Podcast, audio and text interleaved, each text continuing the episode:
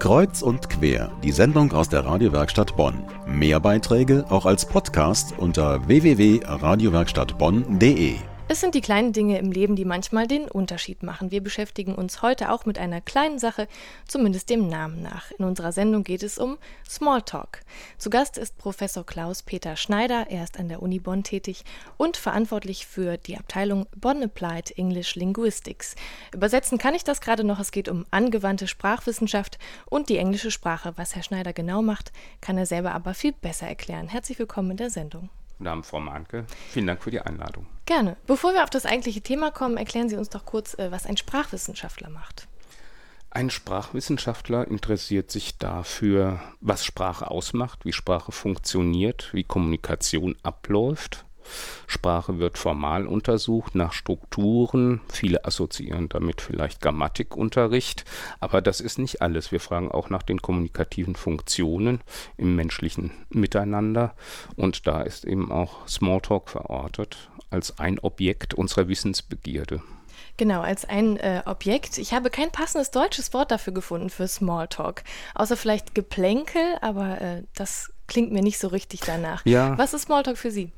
Also Smalltalk, denke ich, kann man äh, benutzen für jedwede Art sozialer Kommunikation, für soziale Gespräche. Es kann enger oder auch weiter gefasst sein. Wenn man es ganz eng fasst, dann geht es eigentlich in erster Linie um äh, unverbindliche Gespräche zwischen Menschen, die sich nicht oder nicht gut kennen, die sich aber trotzdem nicht anschweigen wollen. Das ist vielleicht so die prototypische Lesart des Begriffes Smalltalk.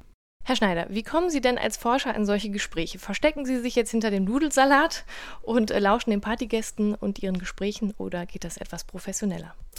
Ich weiß nicht, ob das so sehr unprofessionell wäre. Es gibt nur eine ganze Reihe praktischer natürlich äh, Gründe, die dem entgegenstehen, aber auch juristischer Gründe. Nicht, man darf nicht einfach Menschen, die beim Nudelsalat stehen, aufnehmen. Das ist verboten, zumindest in diesem Land, aber in vielen anderen Ländern inzwischen auch. Insofern haben wir in der Tat äh, als Sprachwissenschaftler hier ein gravierendes methodologisches Problem. Wie kommt man an Daten ran? Insofern bedienen wir uns inzwischen zumindest zusätzlich auch anderer Methoden, experimenteller Methoden. Zum Beispiel benutzen wir Fragebögen, in denen wir Informanten auffordern, Dialoge zu gestalten, also selbst Dialoge schriftlich niederzulegen. Natürlich kann man dagegen eine ganze Reihe von Dingen einwenden, aber die Daten sind überraschend brauchbar, denn was man auf diese Art erhält, sind typische Äußerungen, also typische Abläufe von Smalltalk, typische Gespräche, ähm, anders als in freier Wildbahn, bei dem von Ihnen erwähnten Nudelsalat kann es durchaus sein, dass man ähm, sehr viele Zufälligkeiten dann mit auf das Band Band, die weniger brauchbar sind dann. Sie haben eine Menge Gespräche analysiert und das aus verschiedenen Ländern. Was können wir denn jetzt aus Ihrer Forschung für unser Leben mitnehmen? Warum ist Smalltalk für uns wichtig? Also ob man das nun direkt aus meinen Forschungen erschließen kann, weiß ich nicht. Aber ich denke, es sollte jedem klar sein, dass Smalltalk eine große Rolle spielt in unserem sozialen Leben. Menschen sind ja nun mal soziale Wesen und es geht in der Kommunikation nicht darum, nicht primär und schon gar nicht ausschließlich, dass wir Anweisungen geben, Fakten vermitteln und so weiter, sondern viele Stunden des Tages verbringen wir im lockeren Gespräch miteinander, um Beziehungen zu knüpfen oder zumindest zu pflegen. Ähm, das sind die anerkannten sozialen Funktionen von Smalltalk und das spielt eine größere Rolle in unserem menschlichen Miteinander, als man sich vielleicht zunächst klar macht.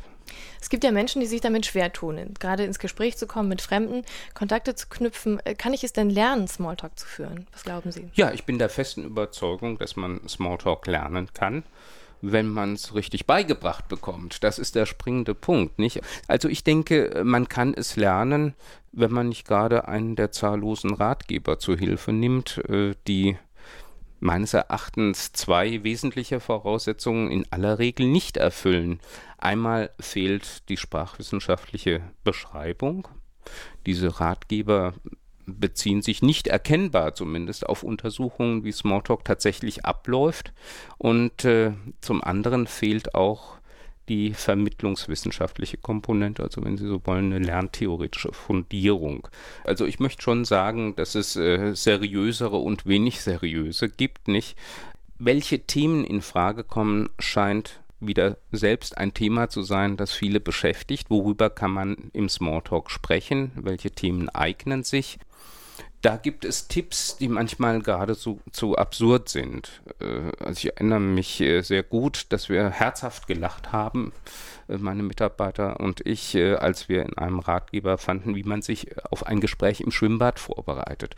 Das war so absurd, das war so komisch, aber völlig realitätsfern. Das heißt, die vorhandenen Ratgeber betrachten Sie skeptisch, wann schreiben Sie ein? Ja, das ist die Frage. Also ich denke, wir sind da durchaus in der Pflicht. Ob Ratgeber das probate Mittel sind, weiß ich nicht. Sollten wir durchaus versuchen. Aber mir geht es darum, dass man wirklich für jede und jeden ein Kurskonzept entwickelt, das auf die eigenen Bedürfnisse, auf die eigene Problemlage vielleicht zugeschnitten ist. Das können wir, glaube ich, ganz gut. Und äh, wir sind auch dabei, in diese Richtung ein Angebot zu machen.